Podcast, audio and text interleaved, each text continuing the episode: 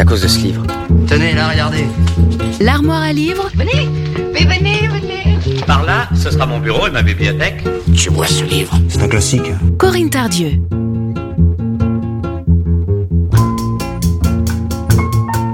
Bonjour à toutes et à tous. De nouveau ensemble dans l'armoire à livres avec aujourd'hui un recueil de nouvelles qui nous entraîne dans des histoires à la fois surprenantes, intrigantes, légères et aussi pour certaines grinçantes, voire dramatiques. Les textes sont de Daniel Ludo Romano et ils sont joliment illustrés par Julie Réveillon. Ce recueil s'intitule La vie comme elle va. Alors, de toutes ces nouvelles, j'en ai choisi une qui a pour titre On n'est pas curieux par ici. Je vous la lis. Je sortais du potager avec un panier de haricots quand je les ai vus arriver. En fait, j'ai d'abord vu la poussière de leur voiture sur la route, puis sur le chemin qui mène à la ferme. C'est rare les visites ici. Ils étaient beaux, un garçon et une fille, une petite trentaine, bien assortis, bien habillés, très à leur aise, un peu hautains. Des citadins, manifestement. Ils m'ont demandé s'ils pouvaient acheter de quoi manger, un poulet, des légumes, des fruits.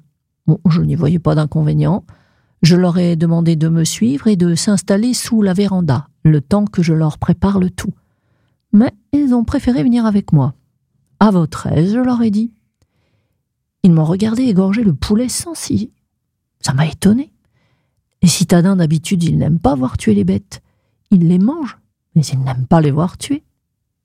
Le temps de plumer le poulet, j'ai bien essayé de leur parler un peu, par politesse, pour savoir d'où ils venaient, où ils allaient, ce qu'ils faisaient. Ils se sont contentés de me dire qu'ils camperaient quelques jours par là, en m'indiquant une vague direction. Je n'ai pas insisté. Les affaires des autres, ça ne nous regarde pas. On n'est pas curieux par ici. Avec le poulet, les légumes et les fruits, je leur ai mis également quelques œufs et deux parts de tarte à la rhubarbe que j'avais préparées le matin même. Ils m'ont remercié, mais sans plus. Ils ont eu l'air de trouver ça normal. Ils m'ont demandé combien ils me devaient. J'étais un peu embêté, et puis après tout, je me suis dit qu'ils n'avaient pas l'air de manquer, alors j'ai donné un prix un peu fort. Et ils n'ont pas tiqué. Je leur ai proposé de boire quelque chose de frais, une citronnade. Ils ont décliné mon offre, poliment, mais avec un rien de froideur. D'ailleurs, ils sont restés plutôt distants tout le temps qu'ils ont été là. Ils ont pris de l'eau à la fontaine aussi, dans des jerrycans qu'ils ont sortis de leur voiture. Et ils sont repartis. C'est après seulement que j'ai pensé que j'aurais dû les mettre en garde. Mais les gens pas causant, ça n'incite pas à causer. Si encore j'avais su où ils campaient, j'aurais pu prendre la voiture et aller les trouver. Mais je ne savais pas où les chercher. Hmm, ça m'a quand même tracassé. Voilà, je ne vous en lis pas plus, je vous laisse découvrir la suite. C'était La vie comme elle va, texte de Daniel Ludo Romano, illustré par Julie Réveillon.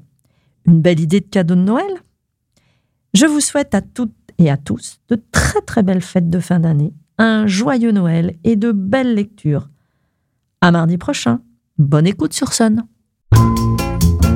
L'armoire à livres, tous les mardis sur Sun.